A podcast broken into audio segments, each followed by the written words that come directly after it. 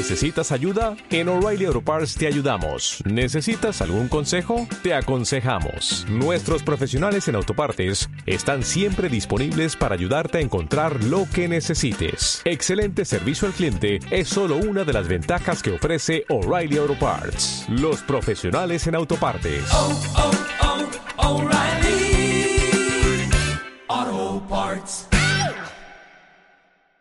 La buena suerte. Claves de la prosperidad. Primera parte. El encuentro. Una hermosa tarde de primavera, Víctor, un hombre de aspecto elegante e informal, fue a sentarse al que era su banco preferido del mayor parque de aquella gran ciudad.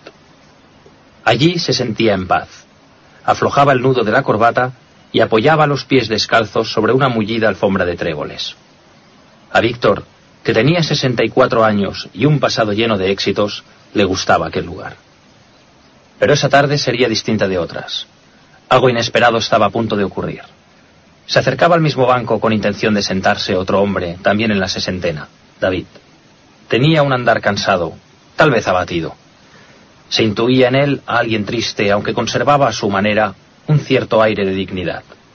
David lo estaba pasando bastante mal en esos momentos. De hecho, lo había pasado mal durante los últimos años. David se sentó junto a Víctor y sus miradas se cruzaron. Lo extraño fue que tanto uno como otro, los dos al mismo tiempo, pensaron que un vínculo los unía, algo conocido, muy lejano, pero íntimamente familiar. ¿Tú eres Víctor? ¿Y, tú, David? No puede ser. No me lo creo. Después de tanto tiempo. En ese instante se levantaron, se abrazaron y soltaron una sonora carcajada. Víctor y David habían sido amigos íntimos en la infancia desde los dos hasta los diez años. Eran vecinos en el modesto barrio donde vivieron sus primeros años. Te he reconocido por esos inconfundibles ojos azules. Y yo a ti por esa mirada tan limpia y sincera que tenías hace... hace... 54 años. No ha cambiado en nada. Recordaron y compartieron entonces anécdotas de la infancia y recuperaron lugares y personajes que creían olvidados. Finalmente, Víctor, que distinguía en la expresión de su amigo una sombra de tristeza, le dijo, ah, Viejo amigo, cuéntame cómo te ha ido en esta vida. David se encogió de hombros y suspiró. Ah, mi vida ha sido un conjunto de despropósitos. ¿Por qué? Recordarás que mi familia dejó el barrio en el que éramos vecinos cuando yo tenía diez años, que desaparecimos un día y nunca más se supo de nosotros. Resulta que mi padre heredó una inmensa fortuna de un tío lejano que no tenía descendencia. Nos fuimos sin decir nada a nadie. Mis padres no quisieron que se supiera que la suerte nos había favorecido. Cambiamos de hogar, de coche, de vecinos, de amigos.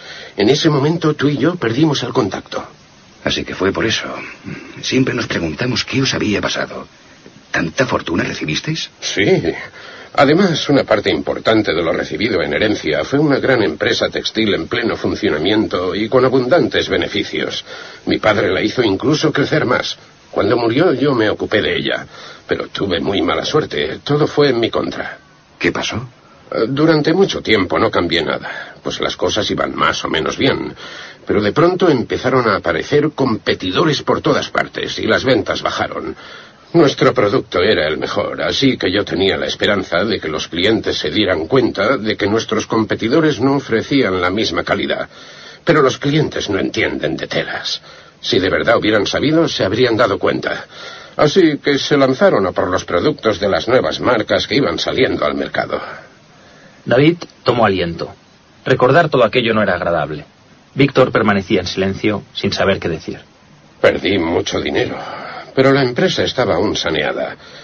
Intenté reducir los costes tanto como pude, pero cuanto más lo hacía, más bajaban las ventas. Estuve a punto de crear una marca propia, pero no me atreví. El mercado pedía marcas extranjeras. Eso me puso en el límite. Como último recurso pensé en abrir una cadena de tiendas propias. Tardé en decidirme y cuando lo hice no pude hacer frente al coste de los locales, pues las ventas no lo cubrían empecé a fallar en mis pagos. Así que tuve que responder con los activos, la fábrica, mis tierras, mi casa, todas mis propiedades. Lo tuve todo en mi mano, Tuve todo lo que quise y lo perdí. La suerte nunca me acompañó. ¿Qué hiciste entonces? Nada. No sabía qué podía hacer. Todas las personas que antes me habían alabado ahora me daban la espalda. Anduve entre un empleo y otro, pero no me adapté o no supieron entenderme. Llegó incluso un momento en que pasé hambre. He sobrevivido durante más de 15 años como he podido, ganándome la vida con las propinas que obtengo, haciendo recados e incluso recibiendo ayuda de buena gente que me conoce en el barrio en el que ahora vivo. La mala suerte siempre ha estado conmigo. David no tenía ganas de seguir hablando, así que le preguntó a su amigo de infancia. ¿Y a ti cómo te ha ido en la vida? ¿Has tenido suerte? Víctor esbozó una sonrisa. Como recordarás, mis padres eran pobres más pobres que los tuyos cuando vivíais en el barrio. Mis orígenes son más que humildes, lo sabes bien.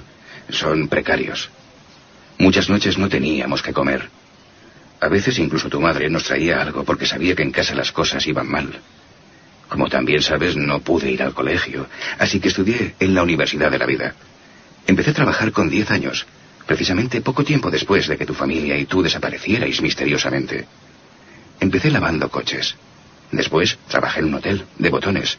Más tarde subí de categoría y trabajé como portero de varios hoteles de cinco estrellas.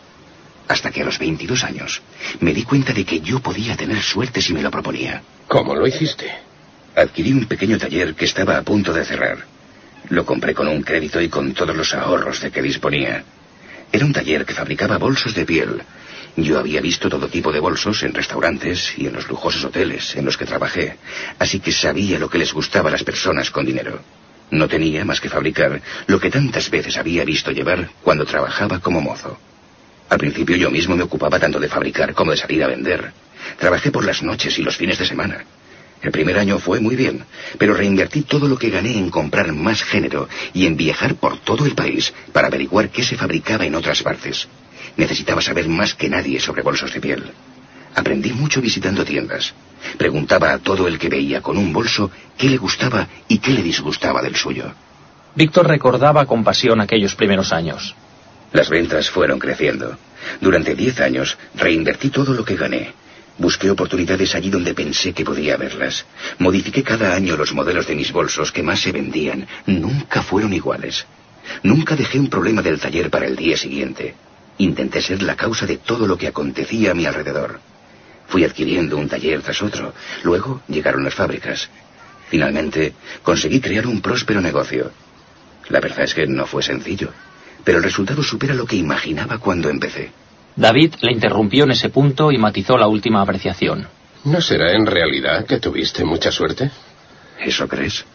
¿Realmente crees que solo tuve suerte? No he querido molestarte ni menospreciarte, pero resulta difícil creer que tú solo eres el motivo de tus éxitos. La suerte sonríe a quien el destino caprichosamente escoge. A ti te sonrió y a mí no. Eso es todo, viejo amigo. Víctor se quedó pensativo. Al cabo de un tiempo le contestó. Mira, yo no heredé ninguna gran fortuna, pero recibí algo mucho mejor de mi abuelo. ¿Conoces la diferencia entre la suerte ¿Y la buena suerte con mayúsculas? No la conozco. Aprendí la diferencia entre la suerte y la buena suerte con un cuento que me contaba mi abuelo cuando vivía con nosotros. A menudo he pensado, y aún sigo pensando, que ese cuento cambió mi vida. Me ha acompañado en momentos de miedo, de duda, de incertidumbre, de confusión, y también en momentos de alegría, felicidad, gratitud. Gracias a este cuento, decidí comprar el taller con el fruto de seis años de esfuerzo apasionado y de ahorro. Fue también este cuento el detonante de otras muchas decisiones que luego se han revelado cruciales en mi vida. Víctor siguió hablando mientras David, con la cabeza hundida entre los hombros, dirigía la mirada al suelo. Quizás a los 64 años uno ya no está para cuentos, pero nunca es tarde para oír algo que puede ser útil. Como dice el refrán, mientras hay vida hay esperanza. Si lo deseas, puedo contártelo. David guardaba silencio, así que Víctor prosiguió. Es un cuento que ha ayudado a muchas personas. Y no solamente a gente del mundo de los negocios, también a emprendedores y a profesionales de todos los campos. Las personas que aprenden y asumen la diferencia entre la suerte a secas y la buena suerte han obtenido excelentes resultados en sus trabajos, en las empresas en las que trabajaban. A otros les ha servido incluso para cultivar un amor. Ha servido también a deportistas, a artistas, a científicos e investigadores. Y te lo digo porque lo he observado de primera mano. Tengo ya 64 años y soy testigo del efecto de la leyenda en muchas de esas personas. David se incorporó y habló, quizá movido por la curiosidad. De acuerdo, dime, ¿cuál es la diferencia entre la suerte y la buena suerte? Víctor meditó antes de contestar. Cuando vuestra familia recibió la herencia, tuvisteis suerte. Pero esa suerte no depende de uno. Por eso tampoco dura demasiado. Solo tuviste algo de suerte. Y esa es la razón de que ahora no tengas nada. Yo, en cambio, me dediqué a crear suerte. La suerte a secas no depende de ti. La buena suerte solo depende de ti. Esta última es la verdadera. Mucho me temo que la primera no existe. David no daba crédito a lo que oía. ¿Me estás diciendo que la suerte no existe? De acuerdo. Digamos que sí que existe. Pero es tan improbable que resulta vano esperar que te alcance precisamente a ti, a cualquiera. Y si al fin llega, no dura demasiado, es pasajera. ¿Sabías que casi el 90% de las personas a las que les ha tocado la lotería no han tardado más de 10 años en arruinarse o en volver a estar como antes estaban? En cambio, la buena suerte es posible siempre que te lo propongas. Por eso se llama buena suerte, porque es la buena, la de verdad. ¿Por qué es la de verdad? ¿Cuál es la diferencia? ¿Quieres oír el cuento? David dudó unos instantes. Al fin y al cabo, aunque no podía volver atrás, no perdía nada por escuchar. Además, le resultaba agradable que su mejor amigo de la infancia le contase con 64 años un cuento. Y no solo eso, hacía demasiado tiempo que nadie le contaba algo como si fuese un niño. De acuerdo, cuéntamelo. Primera regla de la buena suerte. La suerte no dura demasiado tiempo porque no depende de ti. La buena suerte la crea uno mismo. Por eso dura siempre. Segunda parte. La leyenda del trébol mágico. El reto de Merlín.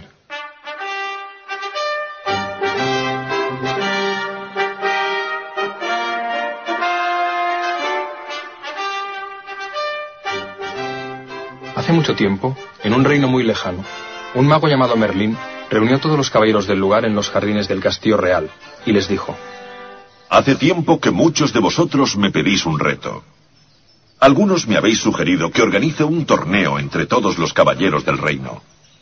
Otros habéis pedido que organice un concurso de destreza con la lanza y la espada.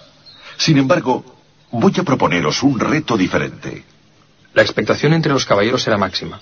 Merlín continuó. He sabido que en nuestro reino, en un plazo de siete noches, nacerá el trébol mágico. Hubo entonces un revuelo, murmullos y exclamaciones entre los presentes. Algunos ya sabían a qué se refería, otros no. Merlín puso orden. Calma, calma. Dejadme que os explique qué es el trébol mágico. Es un trébol de cuatro hojas único, que proporciona al que lo posee un poder también único. La suerte sin límites. Sin límite de tiempo ni límite de ámbito. Proporciona suerte en el combate, suerte en el comercio, suerte en el amor, suerte en las riquezas, suerte ilimitada. Los caballeros hablaban y hablaban entre ellos con gran excitación. Todos querían encontrar el trébol mágico de cuatro hojas. Incluso algunos se pusieron en pie, lanzaron gritos de victoria e invocaron a los dioses. De nuevo, Merlín aplacó los murmullos y tomó la palabra. ¡Silencio! Aún no os lo he dicho todo. El trébol mágico de cuatro hojas nacerá en el bosque encantado, más allá de las doce colinas, detrás del Valle del Olvido. No sé en qué rincón será, pero nacerá en algún lugar del bosque. Aquella excitación inicial se vino abajo. Primero se hizo el silencio, y a continuación los suspiros de desánimo resonaron por los jardines del castillo. Y es que el bosque encantado era tan extenso como la parte del reino que estaba habitada. Se trataba de miles y miles de hectáreas de espeso bosque. ¿Cómo encontrar un minúsculo trébol de cuatro hojas en tan extenso lugar? Hubiera sido cien mil veces mejor buscar una aguja en un pajar. Por lo menos, ese sería un reto posible. Ante la dificultad de la empresa, la mayoría de los caballeros abandonaron el castillo real, mascullando quejidos de protesta y dirigiendo miradas de desaprobación a Merlín cuando pasaban junto a él. Avísame cuando tengas algún reto que se pueda alcanzar. Si hubiera sabido que se trataba de algo así, no me hubiera molestado en venir. Vaya reto. ¿Por qué no nos has enviado a un desierto a encontrar un grano de arena azul? Habría sido más fácil.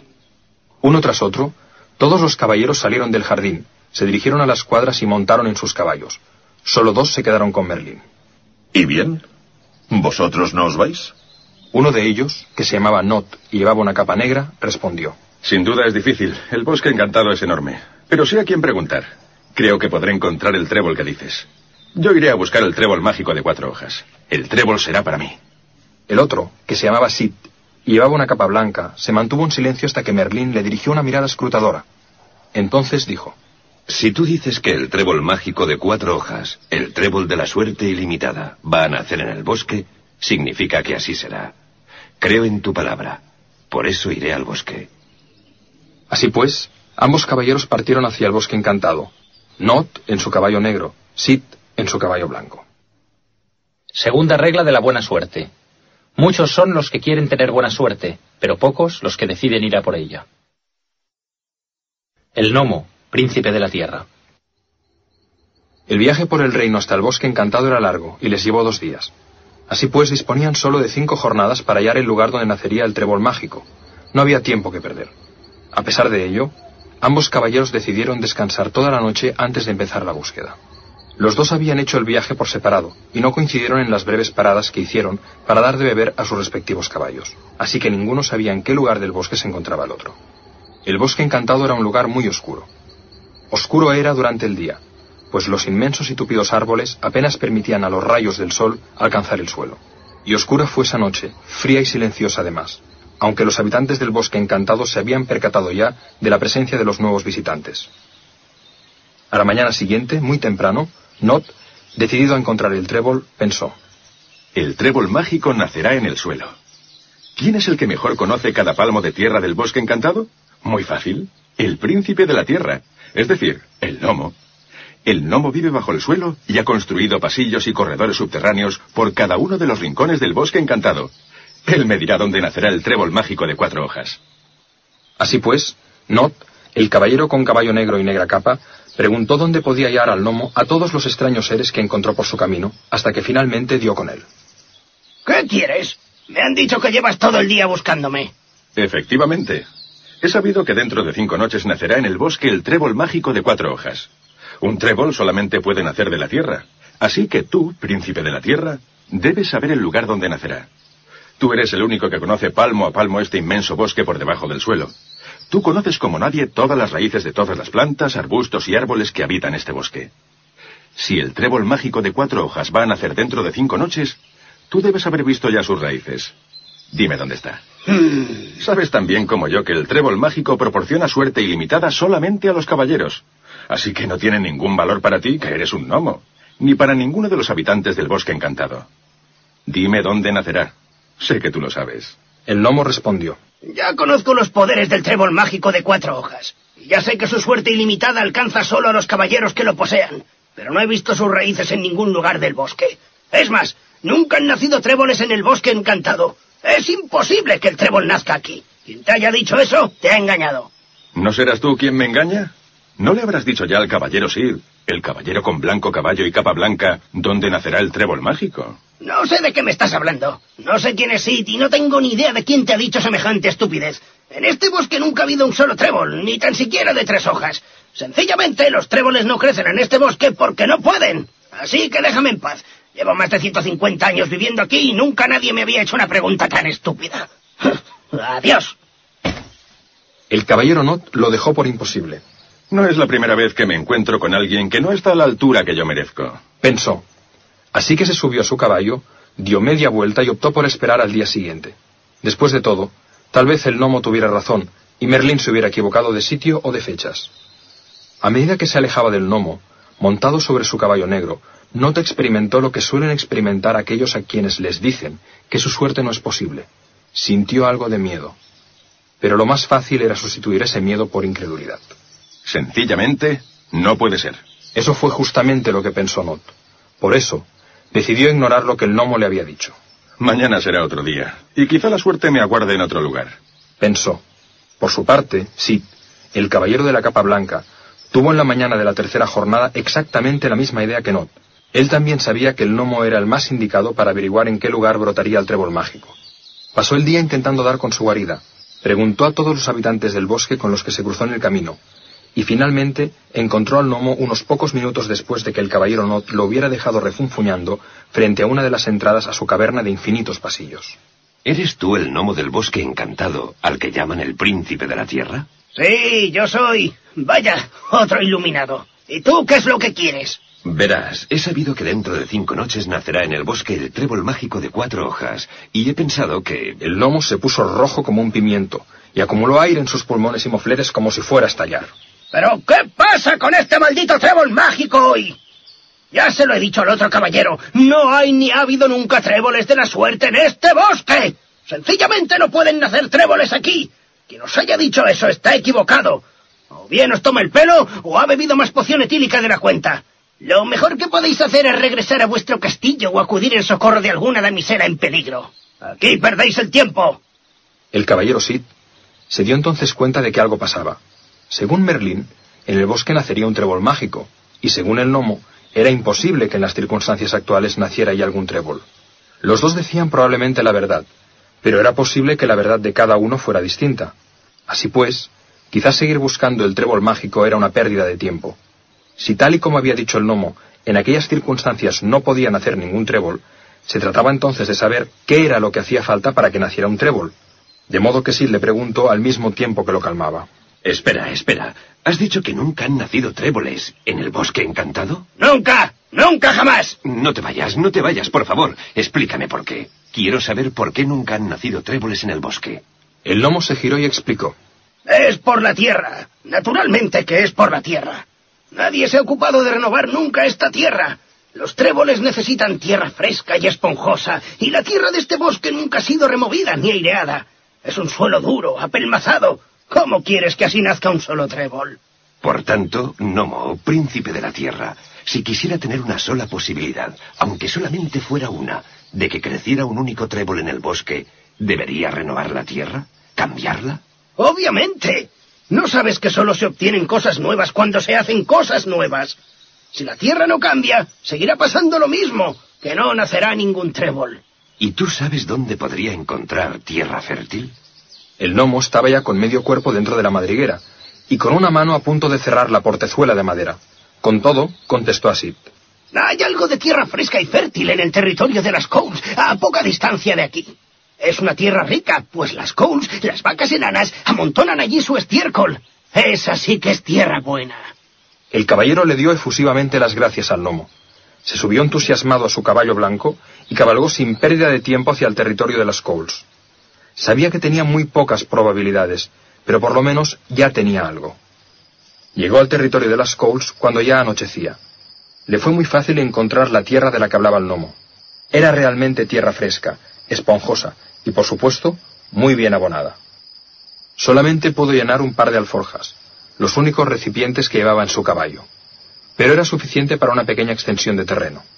A continuación, el caballero Sid se dirigió con las alforjas de tierra nueva a una zona del bosque tranquila, lejos de cualquier poblado. Encontró un lugar que le pareció adecuado y arrancó las hierbas y los matojos que allí había. Después, removió y quitó la tierra vieja, la que nunca se había renovado, la de siempre, y por fin extendió la tierra nueva en el suelo. Cuando hubo acabado, se puso a dormir. Solo tenía tierra para unos pocos palmos cuadrados. ¿Sería aquel el lugar escogido para que brotara el trébol mágico? Si había que ser realista, sería muy improbable tener tanta suerte. Unos pocos palmos entre miles de hectáreas era algo así como una posibilidad entre millones. Sin embargo, una cosa era cierta. Había hecho algo distinto a lo hecho en el bosque hasta el momento. Si no había habido tréboles, si nadie los había encontrado nunca, era porque todos los que lo habían intentado habían hecho las mismas cosas de siempre, las que todo el mundo hacía. Como buen caballero, sabía que hacer cosas diferentes era el primer paso para lograr algo diferente. Aún así, sabía que había muy pocas probabilidades de que el trébol mágico de cuatro hojas brotara precisamente en el lugar que había escogido para poner la poca tierra fértil de que disponía. Pero por lo menos sabía ya por qué no había tréboles, y al día siguiente sabría más, de eso estaba seguro. Sid, tumbado y con la cabeza apoyada en el suelo, miraba la tierra recién extendida. Pensó que el gnomo decía su verdad. Pensó también que Merlín decía la suya. Eran dos verdades aparentemente contradictorias. Pero si se actuaba como él había hecho, aportando nueva tierra a la tierra de siempre, esa aparente contradicción se desvanecía.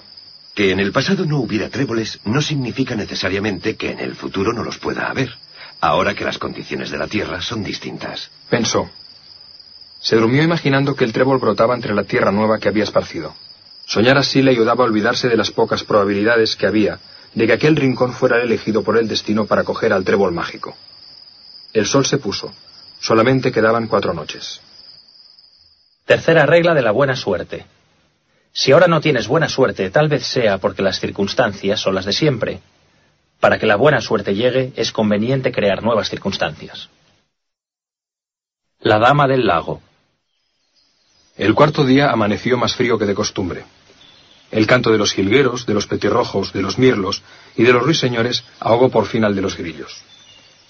No subió su caballo después de comer algunas bayas. No las tenía todas consigo. La información que le había dado el gnomo era verdaderamente preocupante. En el bosque no pueden nacer tréboles. Es más, nunca había nacido un solo trébol en todo el bosque encantado, y el gnomo sabía lo que se decía. De todas formas, quizás el gnomo le engañaba. Sabía que no podía fiarse de que dijera la verdad. Pensar así no le conducía a ninguna parte, pero le tranquilizaba. Decidió dedicar el día a encontrar a alguien que pudiera desmentir la información que le había dado el gnomo, eso pondría de nuevo la suerte en sus manos. Después de cabalgar durante más de cinco horas, el caballero Not divisó a lo lejos, entre la espesura del bosque, un gran lago. Como tenía sed e imaginaba que su caballo también estaría sediento, decidió acercarse. El lago era muy bello. Estaba lleno de nenúfares con flores amarillas y blancas. Bebió un poco y se sentó junto a la orilla, mientras su caballo bebía ansiosamente. De pronto, una voz detrás de él le sobresaltó. ¿Quién eres? Sobresalía entre las aguas del lago de un modo impresionante una mujer de hermosura y perfección nunca vistas, moldeada con la forma del agua. Not había oído hablar de ella, y pronto se dio cuenta de que podría obtener información importante para su crucial misión. Soy Not, el caballero de la capa negra. ¿Qué hacéis tú y tu negro caballo junto a mi lago? Ya habéis bebido. ¿Ahora qué queréis? Estáis despertando a mis nenúfares, y esta es su hora de sueño. Mis nenúfares duermen por el día y cantan por la noche. Si los despertáis, esta noche no cantarán. Su canto evapora el agua del lago durante la noche. Si los nenúfares no cantan, el agua del lago no se evapora. Si no se evapora agua, el lago se desborda. Y si el lago se desborda, muchas flores, plantas y árboles morirán ahogados. Cállate, cállate y desaparece. No despiertes a mis nenúfares. Alto, alto. No me cuentes tu vida. No me interesan tus problemas. Me iré enseguida. Solamente quiero hacerte una pregunta. Tú, dama del lago, tú que proporcionas agua a todo el bosque encantado, tú que riegas todos sus rincones, dime, ¿dónde crecen los tréboles en este bosque? La dama comenzó a reír. Eran carcajadas tristemente burlonas. Reía con estruendosa discreción. Una risa aguda, pero también con matices graves.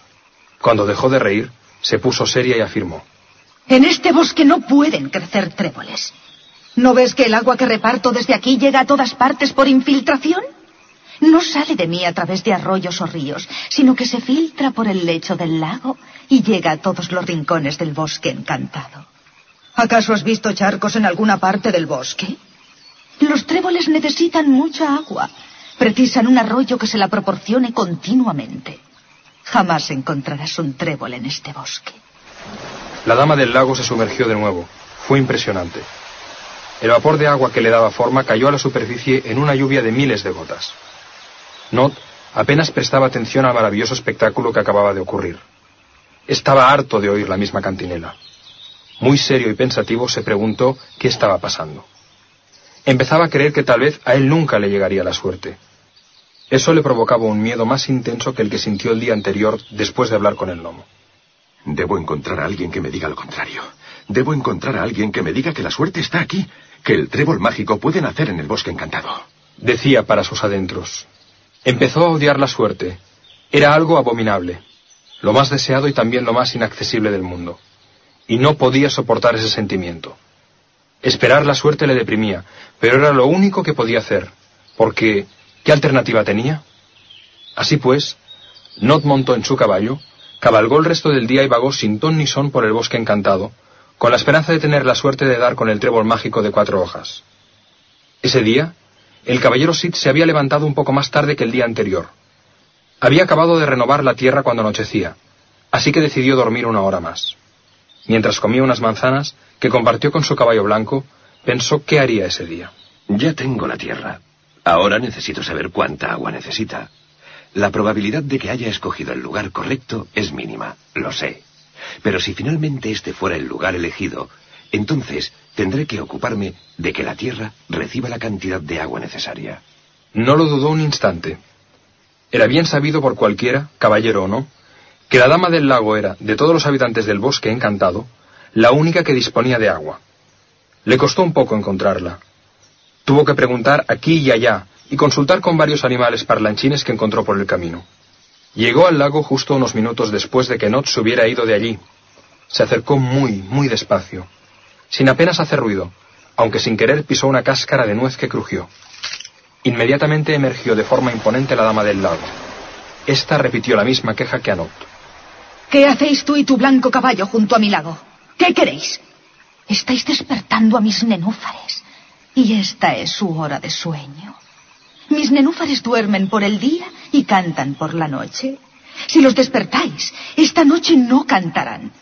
Su canto evapora el agua del lago durante la noche. Si no cantan, el agua del lago no se evapora. Si no se evapora el agua del lago, éste se desbordará. Y si el lago se desborda, muchas flores, plantas y árboles morirán ahogados. Cállate, cállate y desaparece. No despiertes a mis nenúfares. Sid quedó apabullado, no solamente por la magnificencia del espectáculo que acababa de ver, sino también por el problema que le había expuesto la dama del lago. Sid necesitaba agua para regar la zona escogida, pero sin duda despertaría a los nenúfares si dedicaba todo el día a recogerla con cazos. Así pues, las cosas se ponían difíciles. No había agua en ninguna otra parte del bosque encantado. En fin, ¿qué se le iba a hacer? Sid era una persona sensible, y por eso, la mezcla de belleza, tristeza y ansiedad de la voz de la dama del lago hizo que se interesara por el problema y que buscara el modo de ayudarla. Y decidme, señora, ¿por qué no sale agua del lago? De todos los lagos sale agua.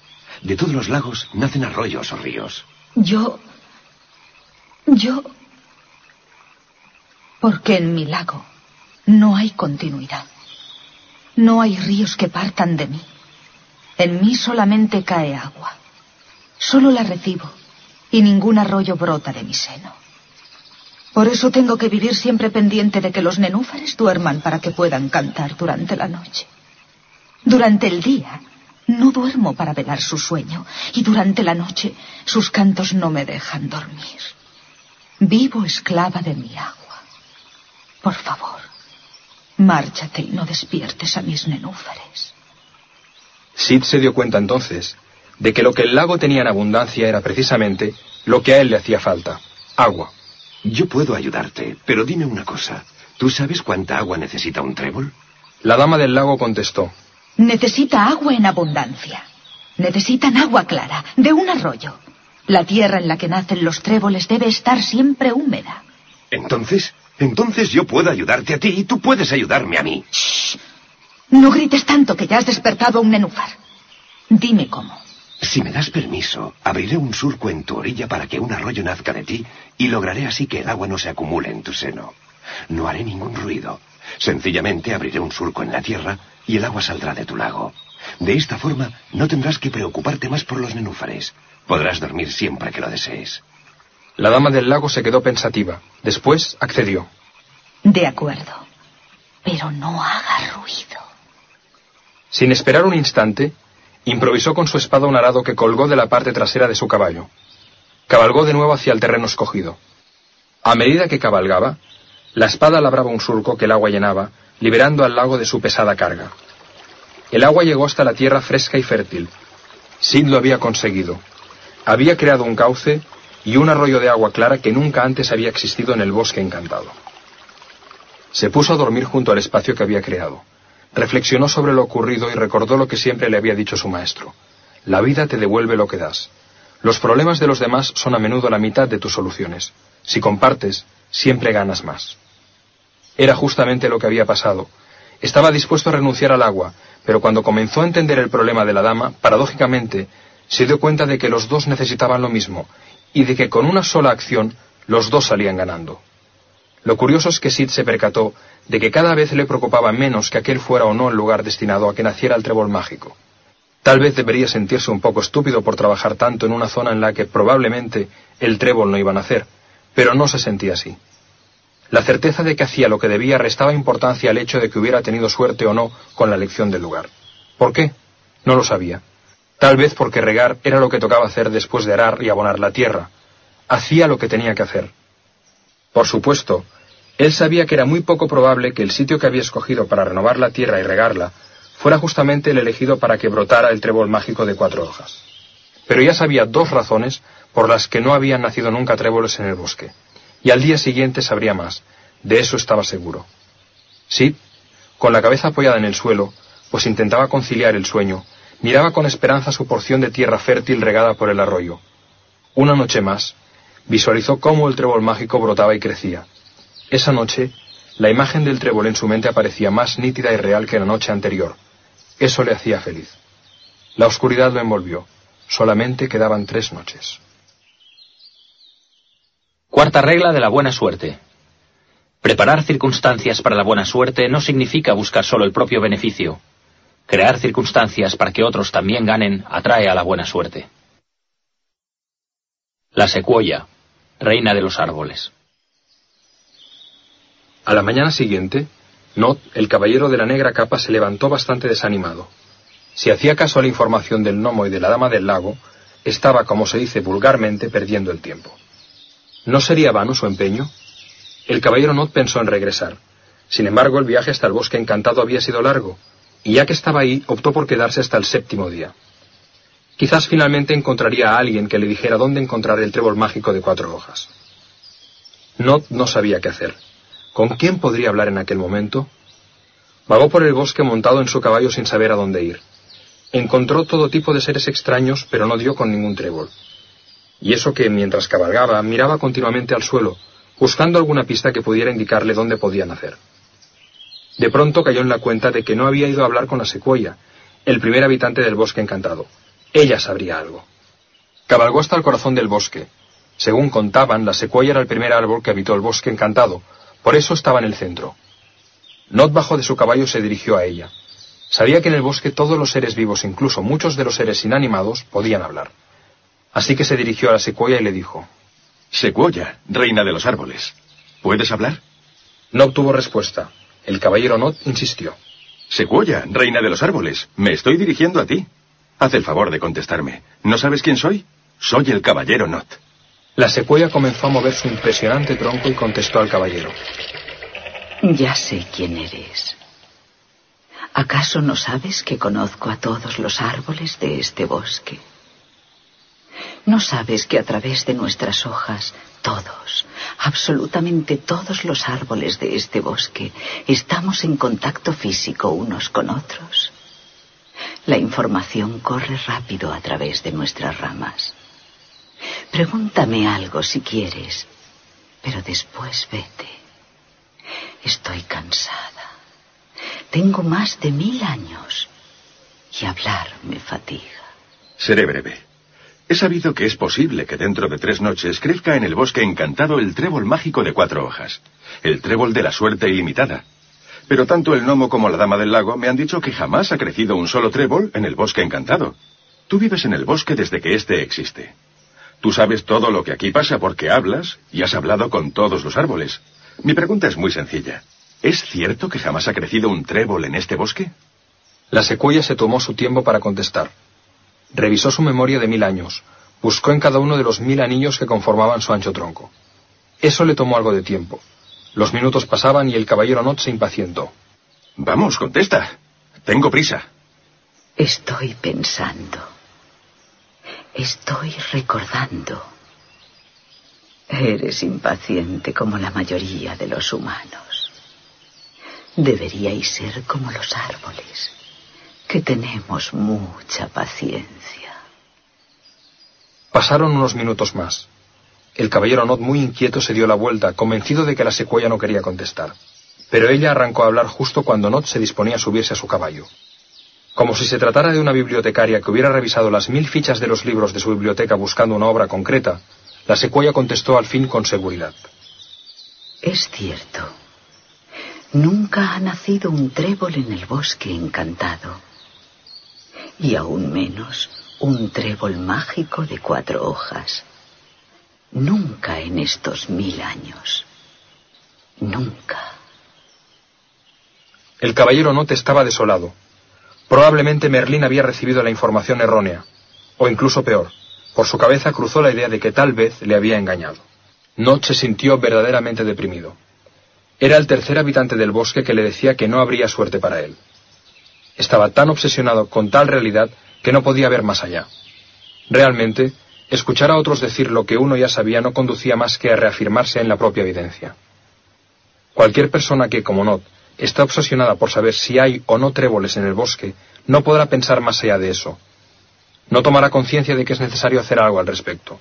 Por eso, Not estaba tan abatido, se sentía víctima, se sentía utilizado, engañado.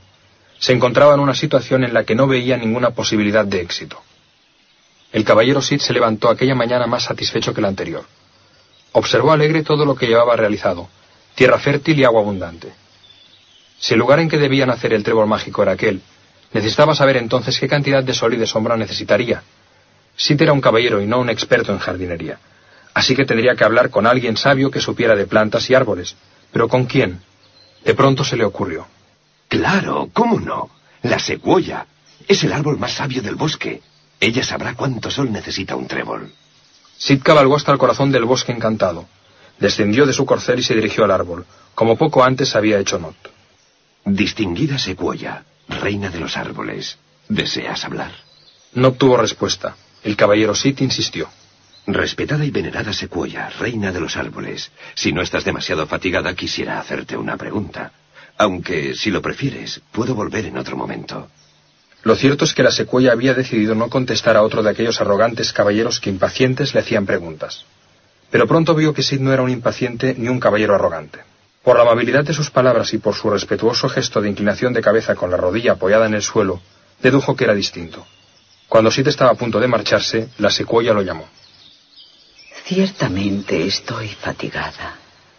Pero dime, ¿cuál es tu pregunta? Gracias por contestarme, reina de los árboles. Mi pregunta es muy sencilla. ¿Cuánto sol necesita un trébol para crecer, contando con que tenga tierra nueva y agua suficiente? Necesita igual cantidad de sol que de sombra, pero no encontrarás ningún lugar así aquí. Este bosque es todo sombra, como habrás podido observar. Por eso nunca ha nacido aquí un trébol. Esa es la respuesta a tu pregunta. Hasta pronto. Pero el caballero Sid no se desanimaba fácilmente. Espera, espera. Solo una pregunta más, te lo ruego. Tú eres la reina de los árboles.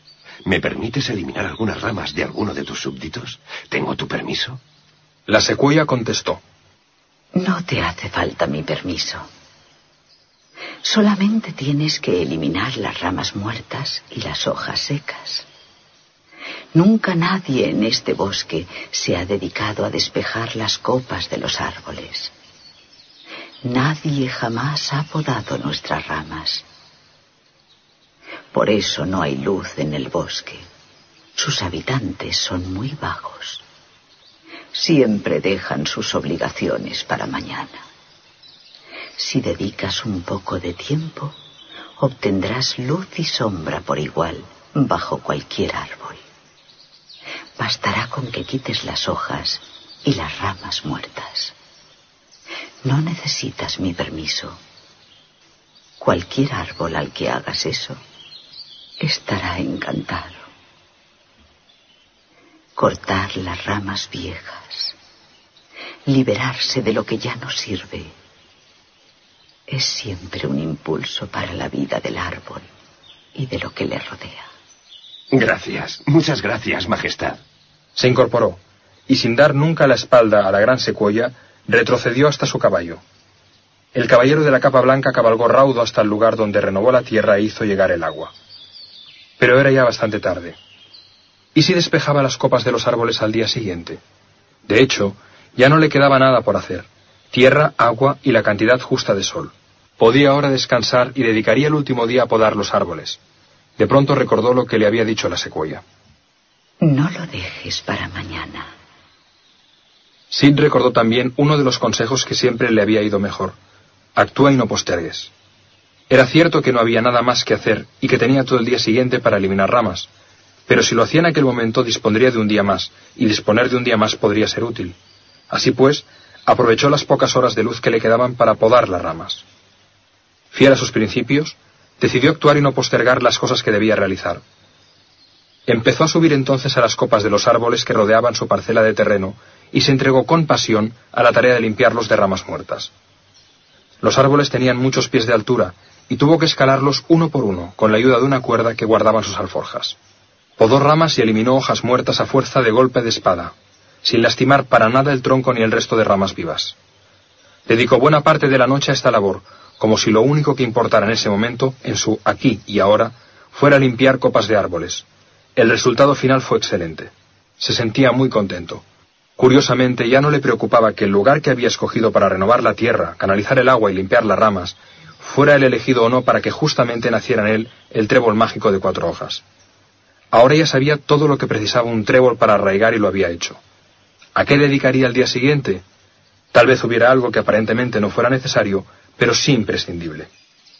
Sintió que disfrutaba con lo que estaba haciendo, que se divertía, que se apasionaba y que todo aquello tenía un sentido, fuera cual fuese el resultado final.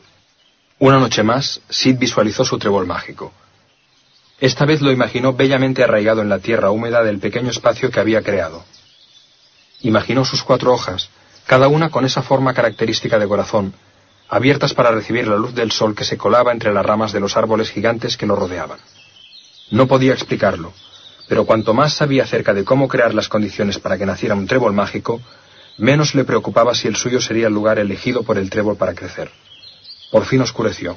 Solamente quedaban dos noches. Quinta regla de la buena suerte. Si dejas para mañana la preparación de las circunstancias, la buena suerte quizá nunca llegue. Crear circunstancias requiere dar un primer paso. Dalo hoy. Stone, la madre de las piedras. Durante el sexto día Not se dedicó a vagar apesadumbrado por el bosque encantado. Realmente no pensaba que fuera a encontrar ningún trébol, pero tampoco quería volver solo al castillo real. Puestos a hacer el ridículo, prefería hacerlo en compañía de Sid. Además, le costaba tanto reconocer sus errores o fracasos que optaba por responsabilizar de los mismos a otros. ¿Soy víctima de un error o de un engaño de Merlín? Se decía. El sexto día fue el más aburrido de cuantos pasó Not en el bosque. A pesar de que logró cazar bastantes animales raros y topó con extrañas plantas, no ocurrió nada relevante. Lo peor era una sensación que le deprimía enormemente. Estaba ya convencido de que él no tendría suerte en la vida. De lo contrario, ya habría encontrado el trébol mágico. A no ser, claro está, que Merlín le hubiera engañado. Pero si Merlín le había engañado, ¿por qué no volver al castillo? ¿Por qué en el fondo seguía esperando? Esperar era darle la razón a Merlín, era confiar aún en la suerte. Por otra parte, cuanto más esperaba, más cierto se hacía su temor de que la suerte no llegaría. ¿Qué estaba haciendo mal? ¿Por qué era tan desgraciado? Aún no se ha cumplido el plazo. Yo merezco la suerte, soy especial. Pero llevo muchos días aquí y nada indica que encontraré el trébol. Se decía Not. Así transcurrió el día para el caballero del caballo negro y la negra capa. Como no le quedaba nada más que hacer, decidió ir a hablar con Stone, la madre de las piedras. Quería confirmar con alguien más lo que ya sabía, que en el bosque encantado no iba a nacer ningún trébol mágico, que él no era una persona de suerte. No era extraño que no te hiciera eso. Ese es un rasgo curioso de las personas que piensan que no tienen suerte. Buscan otras personas que les confirmen su forma de ver la vida. Ser víctima no le gusta a nadie, pero exime aparentemente y solo aparentemente de toda la responsabilidad de la desgracia. Stone se hallaba en la cima del peñasco de los peñascos, una montaña inhóspita toda ella hecha de piedra. La escalada fue dura, desde arriba veía casi todo el bosque encantado. Pensó que le gustaría encontrar a Sid para hablar con él y preguntarle si deseaba volver ya al castillo real. En la cima encontró a Stone, la madre de las piedras que hablaba con otros pedruscos. Stone se dirigió a él. Hombre, mira. Uno de los caballeros que andan buscando tréboles. Desde hace cuatro días no se habla de otra cosa en el bosque. ¿Has encontrado al trébol mágico? Ya sabes que no. Dime, Stone. ¿Verdad que no hay ni habrá ningún trébol mágico de cuatro hojas en este bosque? O quizás hay alguno por aquí, entre estos peñascos. No es posible, ¿verdad? La madre de las piedras se desternillaba de risa. Pues claro que no. ¿Cómo quieres que crezcan tréboles entre las rocas? Se nota que empiezas a estar trastornado después de tantos días vagando por el bosque encantado. Deberías tener cuidado. Si pasas demasiado tiempo aquí acabarás loco, como casi todos los humanos que han deambulado por este bosque sin una meta clara. No, aquí no hay tréboles. Los tréboles mágicos de cuatro hojas no pueden nacer donde hay piedras. Not descendió despacio el peñasco de los peñascos, y durante todo el descenso oyó las carcajadas de Stone. Ya no había nada que hacer. Su temor se había visto finalmente confirmado. No tendré buena suerte. Pensó. Luego se acordó de Sid y se alegró con amargura. Ese otro loco tampoco encontrará el trébol mágico por mucho que se pasee por el bosque. Pensar en el fracaso de Sid le tranquilizaba, le consolaba, incluso le alegraba. Si no hay trébol mágico para mí, tampoco lo habrá para él. Dijo en voz alta, con rabia y convencido. Luego montó en su caballo y partió en busca de un lugar en el que dormir. Por su parte, Sid comprobó al levantarse que el trabajo de la noche anterior había dado buenos resultados. Vio un espectáculo muy bello. La niebla se levantaba y daba paso a unos dorados rayos de sol que iluminaban la tierra que puso el primer día en el bosque. Comprobó entonces, para su gran satisfacción, que el sol y la sombra penetraban por igual en cada uno de los palmos de aquella tierra nueva. Se sentía verdaderamente orgulloso. Estaba feliz. Había renovado la tierra, había despejado los árboles para que llegara el sol, había humedecido el suelo. Era el último día, así que había que decidir bien en qué emplearlo. Ya que había hecho lo que consideró necesario, lo inteligente era descubrir si faltaba algo por hacer. Como él decía, el vaso estaba medio lleno. Ahora había que saber cómo llenarlo del todo, por si hubiera acertado con el lugar en el que iba a nacer el trébol mágico, tal y como había predicho Merlín. Como había pensado la noche anterior, en aquel momento se trataba de descubrir si faltaba algo aparentemente innecesario, pero que fuera imprescindible. Tierra, agua, sol, pero ¿qué más podía faltar? Así pues, se pasó el sexto día preguntando a todos los seres que fue encontrando por el bosque qué es lo que podía faltarle a la tierra, además de la sombra, el sol y el agua, para que naciera un trébol de cuatro hojas. Pero nadie supo decirle qué era lo que faltaba. Era ya mediodía y no se le ocurría a quién más podía preguntar. Necesitaba inspiración, perspectiva. Así que se le ocurrió ir al punto más elevado del bosque, para comprobar si desde ahí veía algo que le permitiera saber si le faltaba algo más por hacer. La perspectiva, la distancia, Tener el horizonte en la vista siempre da ideas útiles e inesperadas. Pensó. Todos los caballeros sabían que el punto más elevado del bosque era el peñasco de los peñascos, pero al llegar allí se dio cuenta de que era altísimo. Quedaba solo medio día para que acabara el plazo que Merlín les había dado. ¿Tenía sentido subir? Aunque le llegara la inspiración, tampoco tendría demasiado tiempo para hacer algo. Aún así, decidió subir. ¿Por qué? Sencillamente porque pensó en lo que ya había hecho y el trabajo y la dedicación que había invertido. Partiendo de lo que ya había logrado, quizás fuera aconsejable y bueno trabajar hasta el final, para saber si aún faltaba algo por hacer. Escaló la montaña. Al elevarse, empezó a notar la suave brisa que llegaba lejos del nivel del suelo. Finalmente alcanzó la cima. Se sentó y empezó a otear el horizonte en busca de inspiración. Nada. De pronto, una voz le sobresaltó. ¡Me estás aplastando! Salía de la roca que pisaban sus pies. Era Stone, la madre de las piedras. Sid se sobresaltó tanto que casi cayó peñasco abajo. ¿Una roca que habla? Lo que me faltaba por encontrar. No soy una roca que habla. Soy Stone, la madre de las piedras. Supongo que tú debes ser el otro caballero que anda buscando el trébol mágico. ¿Eres de veras la madre de las piedras? Entonces no entenderás mucho de tréboles, ¿verdad? Evidentemente no entiendo mucho de tréboles, pero algo sé. Ya se lo he dicho al otro caballero, al que vestía de negro. Donde haya piedras, no pueden crecer los tréboles de cuatro hojas.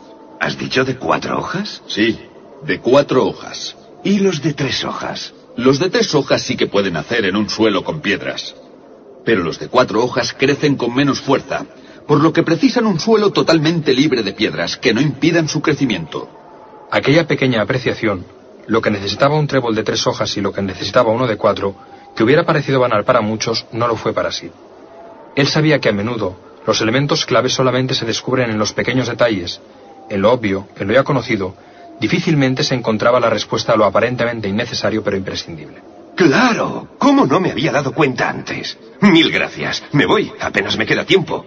Sid bajó apresuradamente el peñasco de los peñascos. Tenía que correr a toda velocidad hasta la zona escogida. No había quitado las piedras de su parcela de tierra. Al llegar, Quedaban todavía dos horas de luz. Sid quitó todas las piedras una a una. De hecho, la zona escogida estaba llena de ellas. Si por casualidad la zona escogida por él fuera el lugar donde iban a hacer el trébol mágico, éste nunca hubiera crecido a causa de las piedras. Sid se dio cuenta de lo importante que era valorar y reconocer lo alcanzado, o lo que él definía como la parte ya llena del vaso, así como concentrarse en lo que pudiera faltar. Eso siempre le había ayudado a avanzar. Sid también se dio cuenta de que en los pequeños detalles se hallaba información clave. Aun cuando todo pareciera hecho y no quedara más por hacer, si uno mantenía la actitud adecuada, si se estaba dispuesto a saber si faltaba algo más por hacer, siempre se encontraban pistas que encauzaban por el buen camino. De hecho, eso era lo que había pasado. Qué buena decisión no dejar para el día siguiente la poda de las ramas. De lo contrario, nunca hubiera sabido que había que retirar las piedras. Una noche más se puso a dormir junto al espacio que había creado. Y una noche más se imaginó al bello trébol mágico en todo su esplendor, en el centro de la tierra que él había preparado, iluminado, regado y limpiado de piedras. Esa noche, además, imaginó cómo lo tomaba en sus manos, sintió su suave textura en el roce con su piel, su intenso color verde, sus bellas hojas desplegadas. Le pareció incluso que sentía el agradable olor a clorofila que el trébol mágico desprendía. Era todo tan real que sintió por primera vez la certeza de que ese sería el lugar en el que nacería. Podía imaginarlo, podía sentirlo con todo lujo de detalles. Eso le hacía sentir muy bien. Un profundo sentimiento de alegría serena y de paz interior le acompañaba. De todos modos, al día siguiente lo sabría. De eso también estaba seguro. Llegó la oscuridad. Solamente quedaba una noche. La víspera del día en que tenía que nacer en el bosque encantado el trébol mágico de cuatro hojas, el trébol de la suerte ilimitada. Sexta regla de la buena suerte. Aún bajo las circunstancias aparentemente necesarias, a veces la buena suerte no llega. Busca en los pequeños detalles circunstancias aparentemente innecesarias, pero imprescindibles. El encuentro de los caballeros en el bosque. La última noche, mientras Nod buscaba un sitio para dormir, notó que su caballo pisaba un trozo de tierra fresca, regada, sin ninguna piedra, y al mirar hacia arriba descubrió un claro abierto entre las copas de los árboles. Más allá, observó a Sid echado y su caballo atado a un árbol. ¡Sid! Este se incorporó. Aún no había conciliado el sueño. Not. ¿Cómo te va? ¿Has encontrado el trébol? No. Eh, bueno, de hecho llevo ya tres días sin buscarlo. El primer día el gnomo me dijo que no había tréboles en todo el bosque, así que decidí dejar de buscar. Entonces, ¿qué diablos haces aquí? ¿Por qué no vuelves al castillo? Antes de que pudiera responderle, se percató de que Sid tenía sus ropas tiznadas del musgo que crecía en el tronco de los árboles, sus botas embarradas, y en general su indumentaria aparecía claramente manchada como resultado de los últimos cuatro días en el bosque encantado. Pero, ¿qué es lo que te ha pasado? Desde que el gnomo me dijo que no podían nacer tréboles en el bosque encantado, me he dedicado a crear este espacio. Fíjate, tiene agua fresca y está bien abonado. Acompáñame. Te enseñaré el arroyo que he hecho llegar desde el lago donde habita la dama. Y mira, mira, estas son todas las piedras y ramas que he retirado en dos días. Porque no sé si sabes que donde hay piedras... Not le interrumpió. Pero te has vuelto loco. ¿A santo de qué? ¿Te dedicas a montar un huerto de unos cuantos palmos cuando no tienes ni remota idea de dónde va a nacer el trébol mágico? ¿No sabes que este bosque es algo así como millones de veces más extenso que esta pequeña parcela? Pero eres bobo. ¿No te das cuenta de que no tiene sentido hacer todo lo que has hecho si nadie te dice dónde demonios hay que hacerlo? Estás mal de la cabeza. Ya nos veremos en el Castillo Real. Yo me voy a buscar un sitio tranquilo donde pasar la noche. Not desapareció entre los árboles. Sid se lo quedó mirando, sorprendido por lo que le había dicho, y pensó. Merlín dijo que podíamos encontrar el trébol mágico, pero no dijo que no fuera necesario hacer algo. Séptima regla de la buena suerte. A los que solo creen en el azar, crear circunstancias les resulta absurdo. A los que se dedican a crear circunstancias, el azar no les preocupa. La bruja y el búho visitan a Not. La última noche podía haber transcurrido plácidamente, pero alguien quiso que no fuera así para ninguno de los dos caballeros. Mientras Not dormía, esperaba ansioso el momento del amanecer para regresar a su castillo, un ruido le sobresaltó de tal manera que se levantó en un segundo y desenvainó su espada.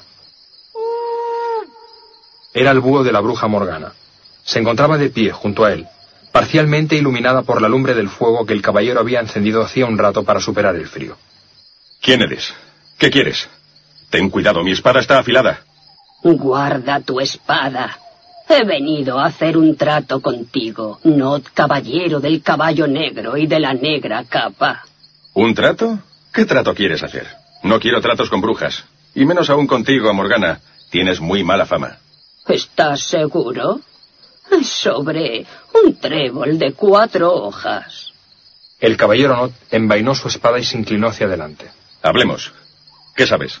Sé dónde nacerá el trébol mágico de cuatro hojas. Vamos, rápido, dímelo. Te lo diré si antes prometes cumplir tu parte del trato. ¿Y cuál es esa parte del trato que debo cumplir? Quiero que cuando encuentres a Merlín, lo mates con tu espada. ¿Cómo? ¿Por qué de matar a Merlín? Porque él te ha engañado.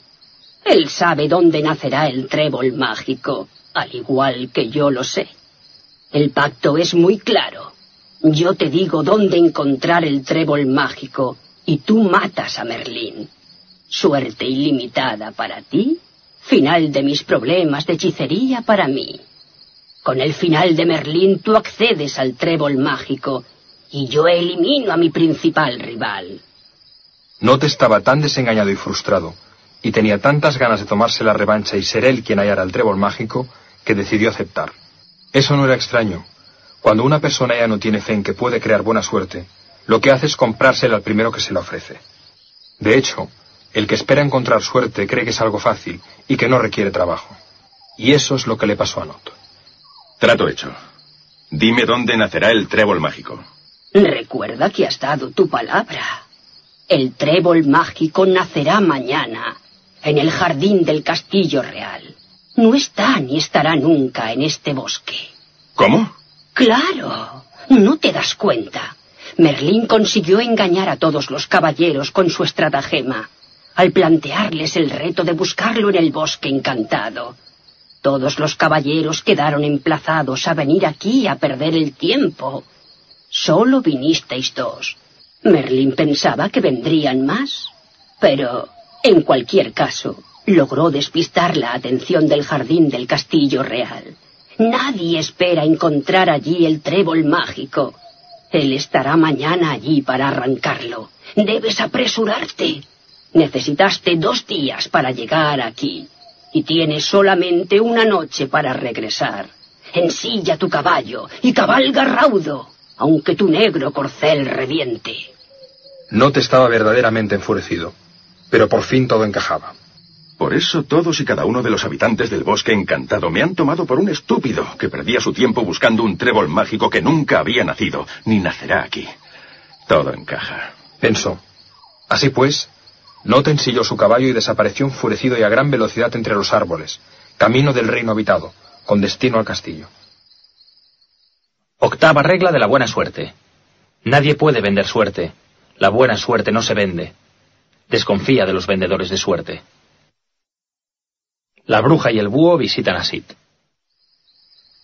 La bruja soltó una ruidosa y malévola carcajada y se dirigió hacia el norte, donde sabía que Sid pasaba la noche. Sid dormía plácidamente, tanto que el búho tuvo que ulular tres veces para despertarlo.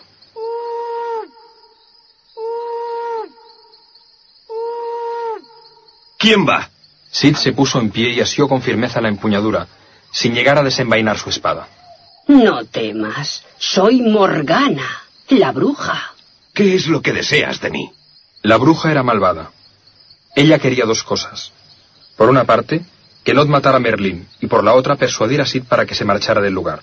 De este modo, ella se quedaría con el trébol mágico en caso de que al día siguiente éste naciera en algún lugar del bosque. Morgana ideó otra mentira para Sid. El trébol mágico nacerá mañana, pero Merlín te ha mentido. No es un trébol de suerte ilimitada. Es el trébol de la desgracia. Yo misma realicé el conjuro. El que lo arranque morirá a los tres días. Pero si nadie lo arranca, entonces Merlín morirá al caer la noche. Por eso os ha engañado a ti y al otro caballero. Para que alguno de los dos muera en su lugar, Merlín precisa que el trébol sea arrancado antes de mañana al anochecer. Vuelve al castillo. Not ya está en camino. La bruja había sido muy astuta.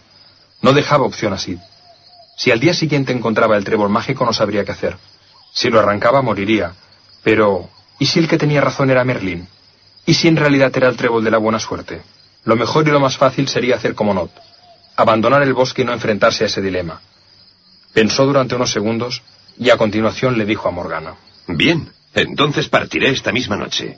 La bruja sonrió satisfecha, aunque Sid añadió. Pero iré a buscar a Merlín. Le pediré que sea él quien arranque el trébol mágico. El hechizo del que me hablas dice que quien lo arranque morirá a los tres días. Pero si quien lo arranca es Merlín, entonces él no morirá. El conjuro quedará deshecho, ya que el que debe morir si no se arranca y el que ha de morir si se arranca son la misma persona. Así, Merlín quedará a salvo y después me dará el trébol. Sid había sido más inteligente que la bruja Morgana, que ahora ya no sonreía. Al darse cuenta de que Sid no había caído en su trampa, dio media vuelta con el buen su hombro, se subió a la escoba y partió veloz, cual perro con el rabo entre las piernas, refunfuñando ruidosamente. Sid reflexionó sobre lo sucedido. Él sabía que Merlín no engañaba a nadie. ¿Cómo podía Not haber creído en algo así o en lo que fuera que le hubiera dicho la bruja?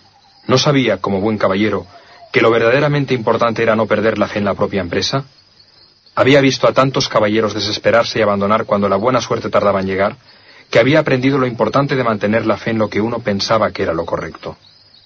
Antes de dormirse, pensó también lo importante que era no cambiar la empresa propia por la empresa de otro, es decir, la de la bruja por la suya propia. La buena suerte le había llegado siempre que se había mantenido fiel a su empresa, a su cometido, a su misión y a su propio propósito. Por último, recordó lo que siempre le había dicho su maestro, Desconfía del que te propone asuntos en los que se gana mucho de forma fácil y rápida. Desconfía del que te venda suerte. Novena regla de la buena suerte. Cuando ya hayas creado todas las circunstancias, ten paciencia, no abandones. Para que la buena suerte llegue, confía. El viento, señor del destino y de la suerte. A la mañana siguiente, Sid se levantó algo inquieto. Se sentó cerca de la tierra que había preparado y esperó. Pasaron las horas, pero nada ocurría.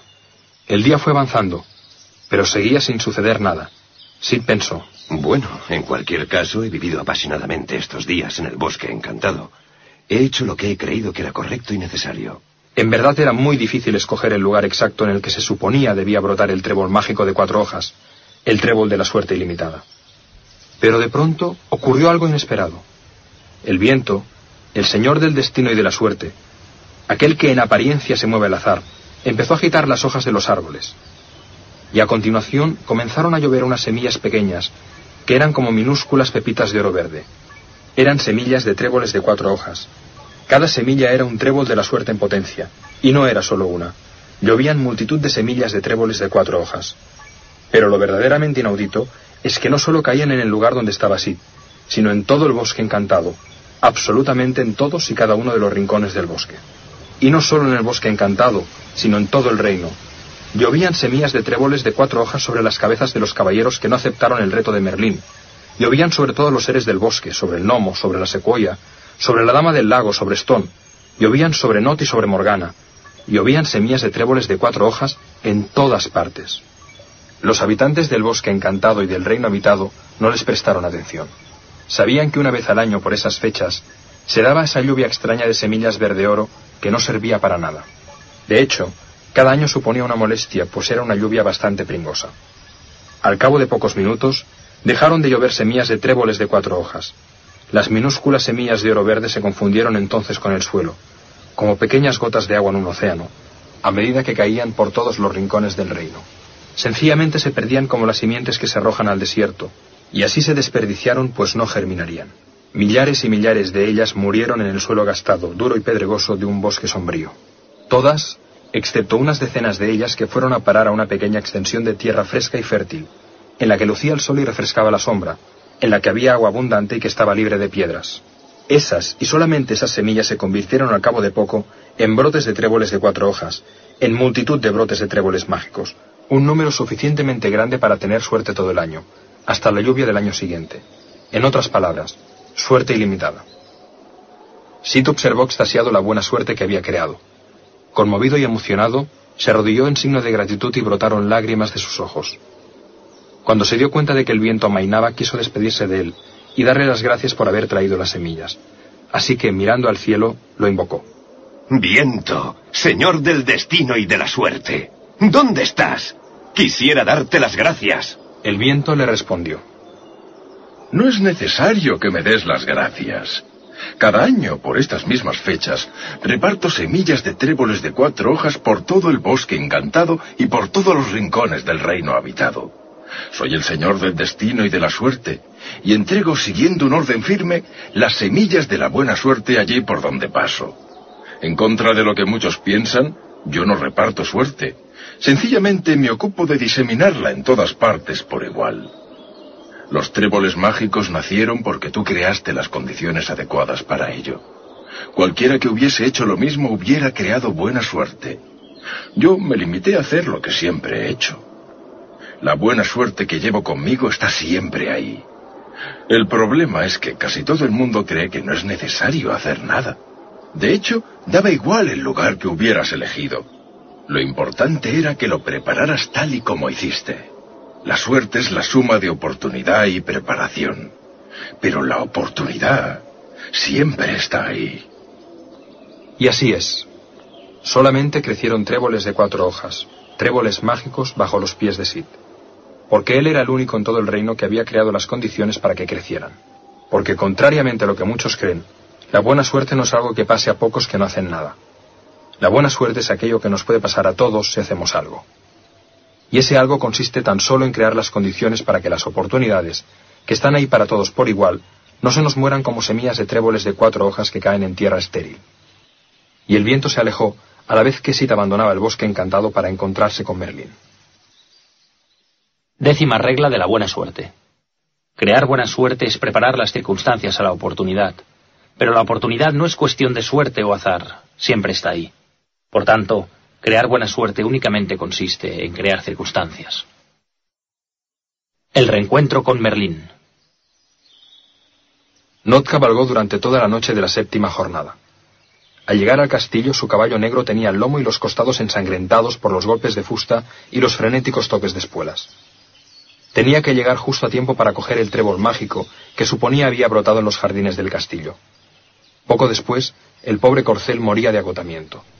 Not atravesó la puerta del castillo y cada uno de sus salones, derribando a golpes y patadas todo cuanto encontró en su camino. Llevaba la espada desenfundada, y su rostro desencajado mostraba unos ojos rojos de ira.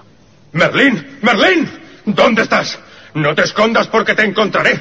Not decidió ir al verde y frondoso jardín del castillo, pues sabía que allí encontraría a Merlín. Cuando abrió la puerta que conducía al exterior, pudo observar a Merlín en el centro del jardín, de pie, firme y sereno, apoyado en su largo bastón con el semblante serio. Pero el jardín no era ya un jardín, era un patio de losas. Durante las últimas siete noches, los maestros de obra del castillo se habían dedicado a cubrir la tierra. A Not se le cayó la espada de la mano. ¿Por qué lo has hecho? ¿Por qué has cubierto el jardín de losas? Porque si no, hubieras intentado matarme. No hubieras atendido a mis explicaciones. Era la única forma de convencerte de que aquí no había ningún trébol y de que la bruja te engañó. Yo, Merlín el mago, lo sé todo. Sabía que la bruja te vendería su suerte, la que casi nunca sucede. Sabía que vendrías hasta aquí para matarme, y solo después de buscar horas y horas en el jardín, te convencerías de que aquí no estaba el trébol mágico. Necesitaba disuadirte antes. No quería luchar vanamente contra ti. Not empezó a darse cuenta de su error. Había elegido el camino fácil. Él siempre pensó que se merecía la suerte. En aquel preciso momento, en el jardín del castillo, junto a Merlín, tomó conciencia de que estaba equivocado. Merlín prosiguió con sus explicaciones. Ahora ya lo sabes. El trébol mágico no está aquí. Nació hace unas horas en el bosque encantado tal y como prometí. Había suficientes tréboles mágicos, también para ti. Pero te abandonaste a ti mismo. No creíste en ti. Es más, esperaste siempre que los demás te regalaran su suerte. Tu visión de esta empresa era demasiado limitada y carecía de la pasión, el entusiasmo, la entrega, la generosidad y la confianza necesarias para llegar a obtener cuantos tréboles mágicos de la buena suerte hubieras querido. Not dio media vuelta, y sin espada ni caballo, anduvo hasta su castillo donde permaneció en negra soledad por muy largo tiempo. Al día siguiente Sid llegó a la ciudad. Lo primero que hizo fue ir al castillo para decirle a Merlín que había encontrado el trébol mágico, el trébol de la suerte ilimitada. Quería darle las gracias. Merlín, Merlín, mira. Y le mostró un puñado de tréboles de cuatro hojas, tréboles de la buena suerte. Fíjate, no se trataba de un solo trébol mágico. Hay tantos como quieras. Claro, Sir. Porque si uno crea circunstancias, puede generar tanta buena suerte como quiera. Por eso la buena suerte es suerte ilimitada. Me gustaría darte las gracias de alguna forma, Merlín. A ti te lo debo. En absoluto. Yo no hice nada. Absolutamente nada. Tú decidiste ir al bosque encantado. Tú aceptaste el desafío entre cientos de caballeros. Tú optaste por renovar la tierra a pesar de que te dijeron que nunca nacería un trébol en el bosque. Tú decidiste compartir tu suerte con la dama del lago. Tú decidiste perseverar y no postergar la limpieza de las ramas. Tú te diste cuenta de lo que era aparentemente innecesario pero imprescindible y comprendiste la importancia de quitar las piedras cuando parecía que ya lo habías hecho todo. Tú decidiste creer para ver. Tú creíste en lo que habías hecho, aun cuando te dijeron que te podían vender la suerte. Y Merlín añadió. Pero, y esto es lo más importante, Sid. Tú decidiste no confiar en la casualidad para encontrar el trébol y preferiste crear las circunstancias para que él viniera a ti. Y sentenció. Tú decidiste ser la causa de tu buena suerte. El nuevo origen de la buena suerte. Dado que crear buena suerte es crear circunstancias, la buena suerte solamente depende de ti. A partir de hoy, tú también puedes crear buena suerte. Sid se despidió de Merlín con un firme y afectuoso abrazo. Después subió a su blanco caballo y partió en busca de aventuras. Pasó el resto de sus días enseñando a otros caballeros y no caballeros, incluso a los niños, las reglas de la buena suerte. Ahora que sabía crear buena suerte, no podía guardar ese secreto solamente para sí, porque la buena suerte es para compartirla. Y es que Sid pensó que si actuando en solitario había sido capaz de crear tanta buena suerte en tan solo siete jornadas, ¿de qué no sería capaz todo un reino si cada uno de sus habitantes aprendía a crear buena suerte el resto de sus vidas? Tercera parte. El reencuentro. Al acabar el cuento, David también estaba descalzo y apoyaba sus pies desnudos sobre los frescos tréboles que había bajo el banco en el que los dos amigos se habían sentado. Los dos quedaron en silencio, como si meditaran acerca del cuento. Así pasaron unos minutos. Los dos estaban pensando en algo. Una lágrima rodó por la mejilla de David. El primero en hablar fue Víctor. Sé lo que estás pensando, pero no veas segundas intenciones en mis palabras. ¿Por qué? Supongo que piensas que es solamente una fábula o un cuento. Eh, No sé, no quise decir que tú... Yo solamente quería hacerte llegar la buena suerte. Precisamente pensaba en eso, Víctor. Pensaba en la forma en que este cuento ha llegado a mí. La fortuna de un encuentro con mi amigo de la infancia que no veía desde hacía 50 años ha puesto este cuento en mis manos. Víctor reflexionó sobre ello, sobre el encuentro casual con David. Una tremenda casualidad. Eso había sido suerte, y no buena suerte. Pensó que el cuento de la buena suerte le había llegado a David por azar. Vaya paradoja, pensó. Le dijo a David. Sí, es cierto. El cuento de la buena suerte ha llegado a tus manos por azar. ¿Eso crees? Precisamente yo estaba pensando todo lo contrario. ¿Lo contrario? Sí, lo contrario.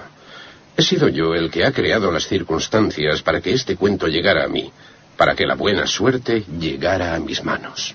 ¿Tú? Sí, Víctor. No es casualidad que tú y yo nos hayamos encontrado. En estos últimos cuatro años, los peores que he pasado, mi única esperanza era encontrar al único amigo que he tenido, a ti. En los últimos años no hubo un solo día en que no buscara tu rostro en cualquier semblante con el que me cruzara. En cada persona que me salía al paso, en cada semáforo, en las terrazas de los bares, en todos los rincones de la ciudad, nunca he dejado de mirar cada cara con la esperanza de reconocer la tuya. Eres el único amigo que tengo y que he tenido. He imaginado muchas veces que te encontraba. He visualizado muchas veces nuestro reencuentro, igual que Sid veía crecer su trébol. A veces incluso he podido sentir el abrazo que nos dimos hace una hora escasa. Jamás dejé de creer que sucedería. Y añadió, Te he encontrado porque yo quise encontrarte.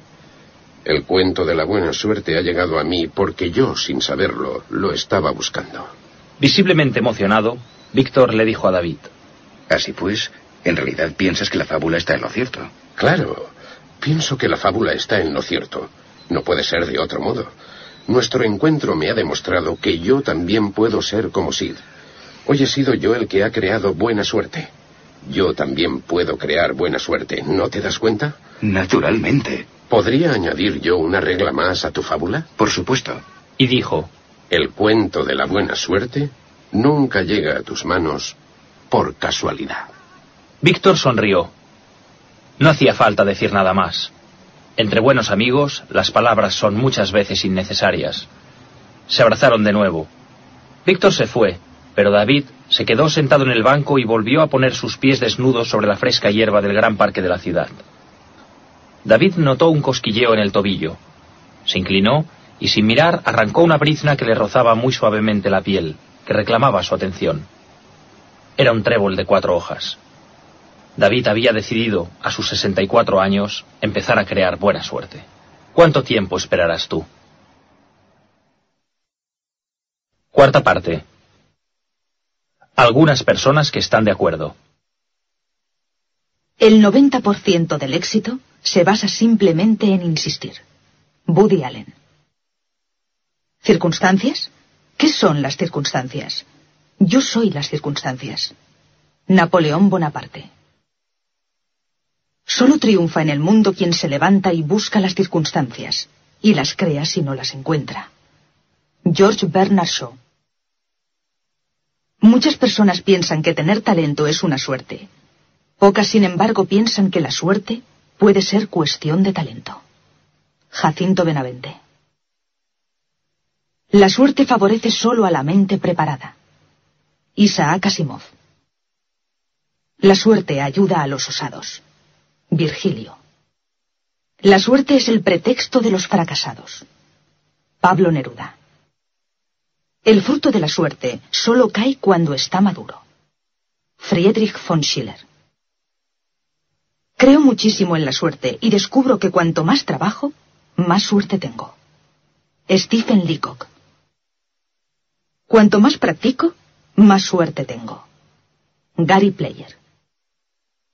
Existe una puerta por la que puede entrar la buena suerte, pero tú tienes la llave. Proverbio japonés. Nuestra suerte no se halla fuera de nosotros, sino en nosotros mismos y en nuestra voluntad. Julius Cross. La suerte va al coraje. Enio.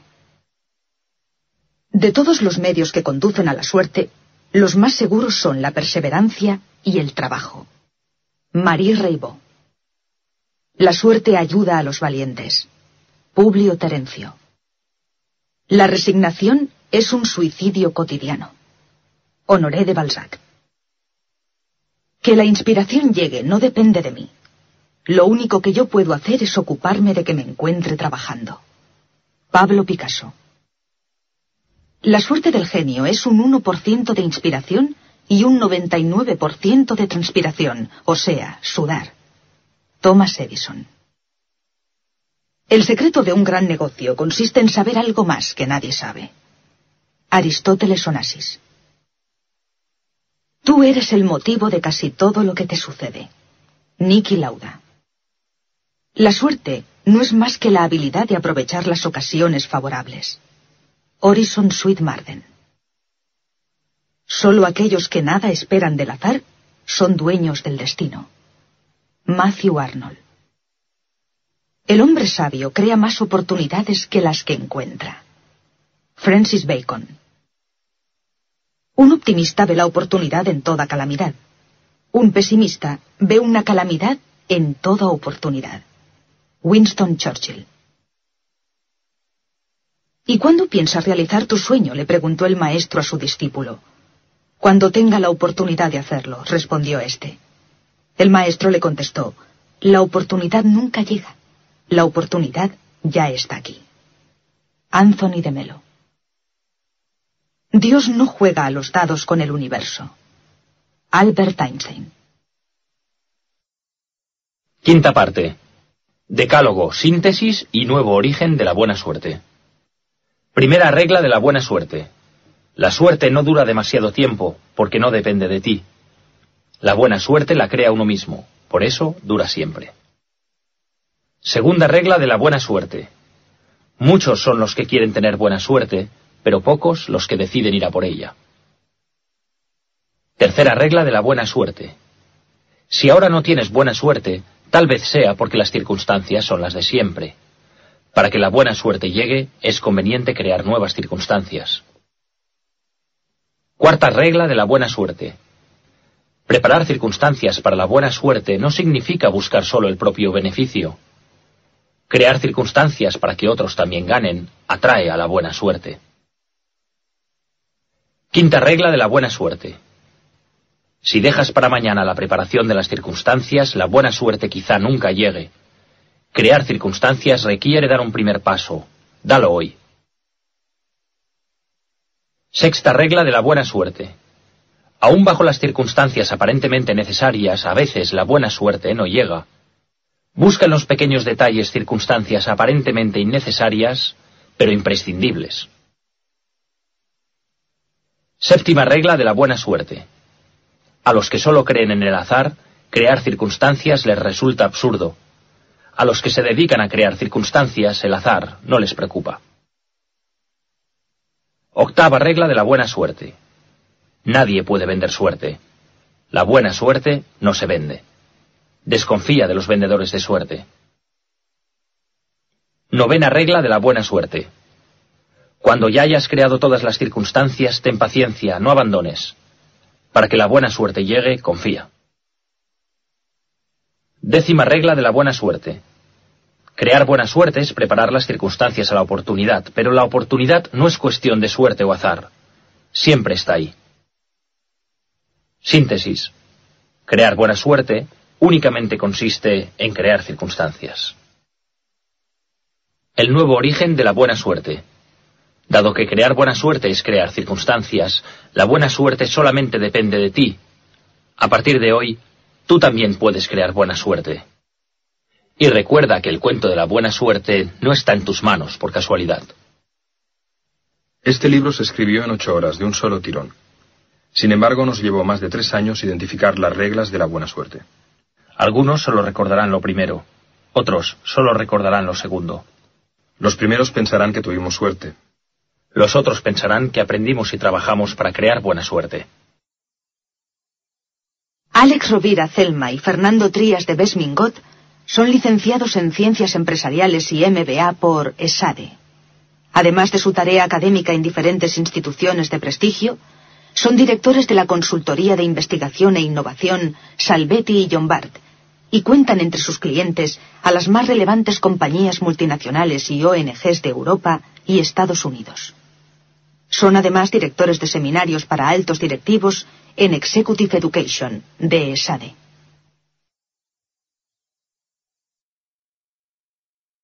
En Sherwin Williams somos tu compa, tu pana, tu socio, pero sobre todo somos tu aliado, con más de 6.000 representantes para atenderte en tu idioma y beneficios para contratistas que encontrarás en aliadopro.com. En Sherwin Williams somos el aliado del PRO.